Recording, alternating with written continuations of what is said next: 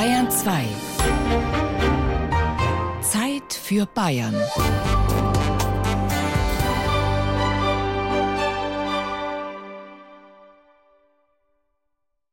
Um's gleich mal vorwegzunehmen, das einzig wahre Franken und das einzig wahre Fränkisch, das gibt's gar nicht. Das war so, das ist so und das wird immer so sein.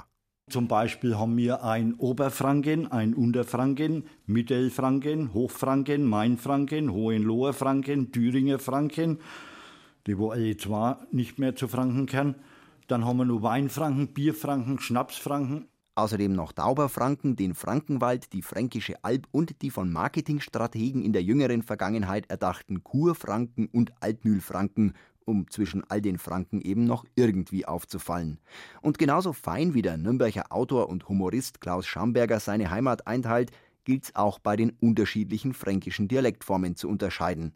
Da gibt's Oberfränkisch, Mittelfränkisch, Unterfränkisch. In Nordwestfranken sprechen sie eher Hessisch, in Nordostfranken beinahe schon Oberpfälzisch und dafür im Osten Baden-Württembergs Mainfränkisch. Streng genommen spricht sogar halb Deutschland zumindest nach der Definition der Sprachwissenschaftler. Sie haben nicht die Umrisse von Franken, die im frühen 19. Jahrhundert galten, zur Benennungsgrundlage gemacht, sondern die Verhältnisse im Mittelalter. Fränkisch, sagten sie, ist alles, was bereits vor Karl dem Großen fränkischer Besitz war, zum fränkischen Reich gehörte. Und dazu gehören die Niederlande, dazu gehört das Rheinland, dazu gehört Hessen und unsere Gegend hier in Obermittel- und Unterfranken. Ja, und dieses riesige Gebiet nannten sie dann das fränkische Dialektgebiet. Und deswegen, sagt Dialektforscher Alfred Klepsch, spricht der Holländer eigentlich Niederfränkisch. Das führt jetzt allerdings zu weit. Beschränken wir uns daher aufs Ostfränkische, wie es im nördlichen Teil des Freistaats Bayern gesprochen wird. Und selbst das klingt nicht überall gleich. Im oberfränkischen Bamberg etwa. Da schmast man den Star in Ma dagegen die Würzburger in Unterfranken. Wir schmessen den Steh in Mee. Am Ende liegt hier wie dort ein Stein im Main. Und das ist nur einer der Unterschiede zwischen Unterostfränkisch und Oberostfränkisch, sagt Klepsch. Unterfränkisch ist sehr alt. Es ist wahrscheinlich unmittelbar nach der Völkerwanderung entstanden aus einer Mischung der Dialekte der Thüringer, die damals bis zum Main gesiedelt haben, und der Schwaben, die dann sich südlich anschließen die Gegend, die jetzt Mittel- und Oberfranken heißt, die war zu der Zeit, als es Unterfränkisch schon gab, noch überhaupt nicht besiedelt, beziehungsweise es kamen dann Siedler, aber das waren Slawen. Kein Wunder also, dass da sprachlich einiges durcheinander kommt. Beispiele liefert auch der sprechende Sprachatlas der Bayerischen Landesbibliothek zuhauf. Etwa bei so einem einfachen Wort wie Kartoffel. Die heißt in Unterfranken Grumben, sagen wir. Grumben. Grumbere die Grundbirne, die weiter östlich in Oberfranken plötzlich so klingt. Apfel. Sagen wir Apfel. Die Apfel. Der Erdapfel eben. Und weiter südlich in Mittelfranken wird beides gemischt dann zur Äppien. Die Äppien. Kartoffeln sind bei uns die Äppien. Genau, die Erdbirne. Und da haben wir über die Podacken, wie die Kartoffel rund um Nürnberg genannt wird, noch gar nicht geredet. Ist eben nicht so einfach mit dem Fränkischen, schon allein durch die unterschiedlichen Konfessionen. Zum Beispiel haben wir die Beobachtung gemacht, dass vor allem im nördlichen und westlichen Mittelfranken die Leute sich mit Guten Tag grüßen, Guten Tag. Und zwar ist das der ganz normale, vertraute Gruß, auch unter Verwandten. Guten Tag, wenn man nachmittags irgendwo in die Stube kommt. Man vermutet das nicht in Süddeutschland. Es ist aber so, äh, während die Katholiken Grüß Gott sagen. Also hier spielt in solchen Feinheiten tatsächlich die Konfession eine Rolle und damit auch die Abgrenzung gegen die Nachbarschaft. Wir sagen eben so und die sagen anders. Und wenn du Madler, wenn du bei uns einheiratest, dann musst du dich dem anpassen. Aber auch bei der Aussprache von Wörtern sind sich die Franken keineswegs immer einig. Im Oberostfränkischen etwa stürzen sie die Diphthonge. Was sich dahinter verbirgt, verrät Günter Stössel, Mundartdichter, Musiker und Schriftsteller, der schon zwei Asterix-Bände und Wilhelm Busch ins Mittelfränkische übersetzt hat. Wir treffen ihn passenderweise in seiner Heimatstadt Nürnberg im Wirtshaus Frankenstube. Diesen Mustersatz, der heißt Liebe, gute Brüder. Und wenn man da mal diese äh, Zwielaute ein bisschen dehnt, dann heißt es ja Liebe, guote, Brüder. Und so heißt es im altbayerischen heute, liebe, gute Brüder. Und im nordbayerischen Raum ist was ganz anderes draus geworden, nämlich die sogenannten gestürzten Diphthonge. Das heißt, der dunkle Vokal ist dann die Stelle des hellen und umgekehrt. Und da ist aus dem Liebe, Gurde, Brüder ist im Fränkischen Lebe, Gode, Brüder draus geworden. Wohlgemerkt nicht überall in Franken. In Unterfranken kommt es schon vor, dass die Menschen fast wie in Südbayern vom Gnier sprechen, wo die fränkischen Brüder und Schwestern ein paar Kilometer weiter östlich schmerzverzerrt das Gesicht verziehen, weil ihnen ihr Gnei weh tut. Da ist eben ein Rest Oberpfälzisch in der Sprache hängen geblieben, bevor die Gegend von Franken besiedelt wurde. Dann gibt es auch besondere Eigenschaften des Unterfränkischen, die eher mit dem Thüringischen zusammenpassen. Also zum Beispiel sagen die der Barch statt der Berg, wie es in Hessen und in Oberfranken heißt. Und die Unterfranken teilen mit dem westlichen Thüringen eine besondere Eigenheit, nämlich sie lassen die Infinitivendung weg. Das muss man machen. Aber bevor jetzt jemand verzweifelt angesichts der vielen Unterschiede, du kannst mich mal am Arsch gelack, Natürlich gibt's auch die ein oder andere sprachliche Gemeinsamkeit unter Ober-, Mittel- und Unterfranken. Da wäre zum einen der Mangel an stimmlosen und behauchten Verschlusslauten. So hartes B oder hartes D, das kommt ja bei uns überhaupt nicht vor. Und wenn dann ein Franke versucht, Hochdeutsch zu reden, dann kommen ja so Sätze raus wie Titoris war in Dortmund gewohnt gewesen und wie sie beim Päcker brötlich hat Holl gewöllt hat, hat sie der Bäcker nicht verstanden. Daheim bestellen Franken dann beim Bäcker gern ein paar Weggler, ein Baguette und ein Blätterdeichdotten. Diese besonders intensive Ausprägung der binnendeutschen Konsonantenschwächung ist's wohl, die nicht nur Franken wie den eben gehörten Kabarettisten Michel Müller aus der Rhön dazu inspirieren, sich übers Fränkische lustig zu machen, sondern auch Altbayern wie Willi Astor. Franken sind brutal erotisch und mental total hypnotisch. Ich hab gern mal am Trottoir ein Date-a-Date. Wir Franken, wir sind durchfrankiert, von Nürnberg bis Weiden auf nach Fürth. Polente macht bei uns da dü da da. Ja, das gibt doch am Dialekt überhaupt die Würze, dass er von anderen nachgeäfft wird und dass die das versuchen und es aber doch nicht genau hinkriegen. Das ist ja Bestätigung für so einen Dialekt. Etwas, was man nicht nachahmen will, das findet man auch nicht originell, denke ich mir. Ne?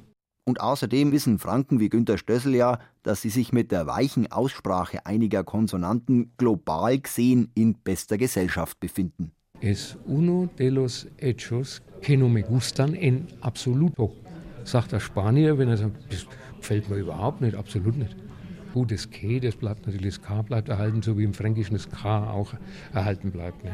Es gibt kein Gios und kein Go statt einer Co. Aber es uno de los hechos que no me gustan en absoluto.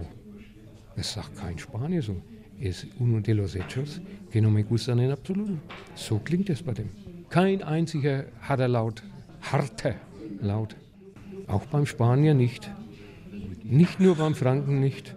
Da ist er bescheiden, der Franke, und teilt seine phonetischen Eigenarten gerne mit anderen.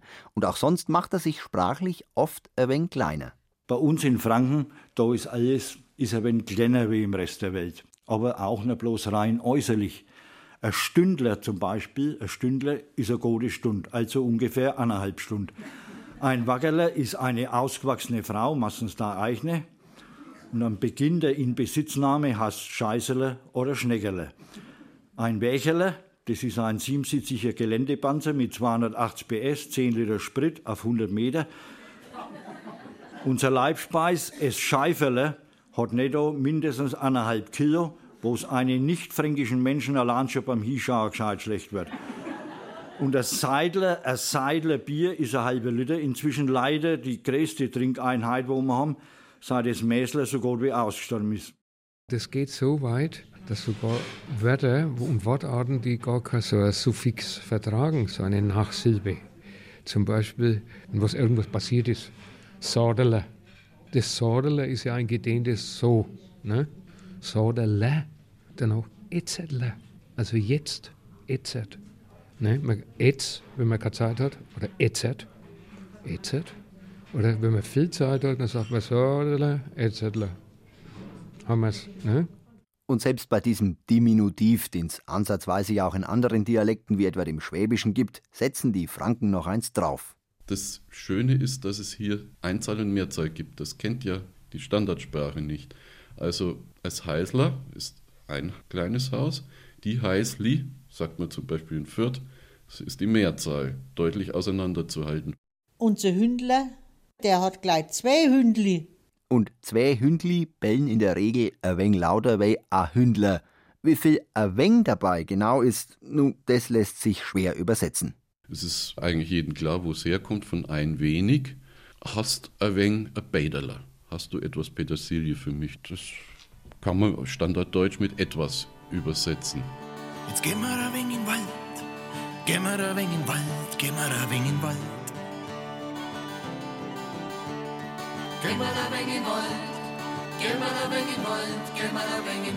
So, gehen wir ein wenig spazieren.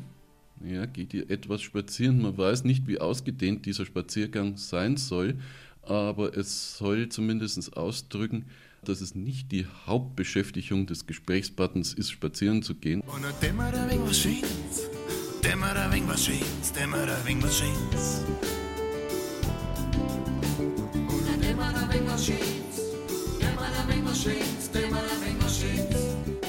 Am Freitag hat mein Vater ein wenig Geburtstag gehabt. Also der Vater kann eigentlich nur Geburtstag haben oder nicht Geburtstag haben. Ein bisschen Geburtstag, das ist wie dieses berühmte Beispiel mit ein bisschen schwanger. Aber das meint einfach, er hat ihn nicht so ausgiebig gefeiert. Ja, wo war man ein wenig heute Nacht? Wo man ein wenig heute Nacht? Wo man ein wenig heute Nacht?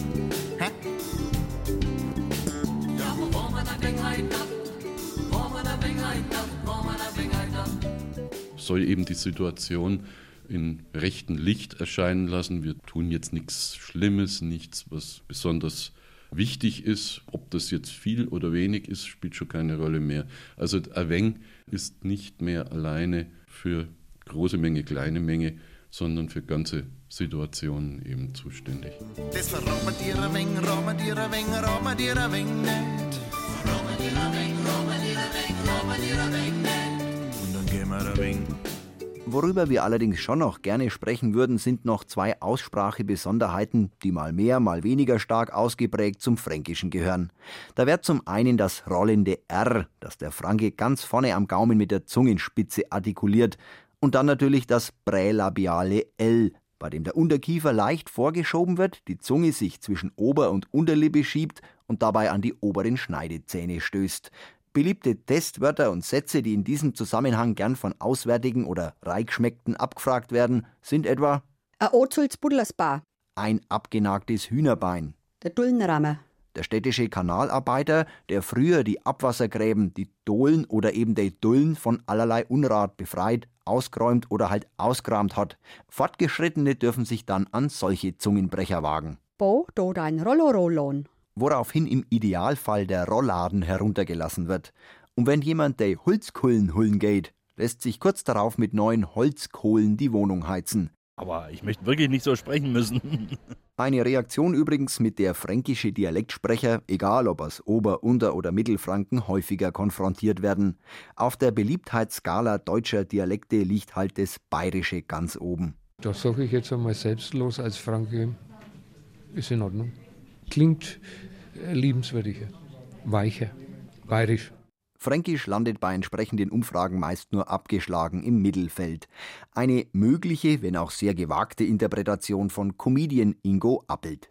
Ich werde ja oft gefragt, mein Gott, der Appel, warum bist du denn immer so böse? Warum bist du denn immer so menschenverachtend, so gemein? Kann ich euch sagen, ich habe 15 Jahre meines Lebens in Würzburg verbracht. Ich, ja, ich bin eine Franke, das ist doch klar, da hast du gleich von Anfang an schlechte Laune. Ich kann mich nur noch daran erinnern, mein Gott, Alans, der Dialekt, man, wie redet man denn da? Das, das, da kann man doch nicht freundlich sein. Das ist schon eine Begrüßung. Dann sagen sie, Grüß Gott, das bist angebellt. Hm, Das ist ja furchtbar. Ne, In Bayern, wenn sie sagen, Grüß Gott, hier, Grüß Gott, hier, Servus, das klingt freundlich, aber Frank, Grüß Gott. Fränkisch und sympathisch, nehmen wir doch mal einen fränkischen Sympathieträger. Na, da gäb's außer den bereits gehörten schon noch ein paar. Denkt man nur an Albrecht Dürer oder Ludwig Erhard. Und der Herzogenauracher Fußballer Lothar Matthäus, weltweit bekannt als der Lothar, hat das Fränkische sogar international hoffähig gemacht. I have little problems with the language. My English is not very good. And I'm happy. I hope we have a little bit lucky. Und das klingt trotz aller grammatikalischen Unzulänglichkeiten dann doch irgendwie sympathisch. Die Franken dürfen also hoffen auf den Spitzenplatz in der Beliebtheitsskala der Dialekte. Da braucht's bloß mehr ein wenig Überzeugungserbert. Bei uns, du hast es von der Kuh. Du musst woanders Omelette so. Und ruhig niedler, das in Gläs, der Quark, das ist er. Ziebelers Käse, a Heigein, der ist der und schlank. Wenn einer rumziepft, ist er krank. Und unser Stopfer, Aspirin, der Sprach ist schön, der Sprach ist schön, so schön.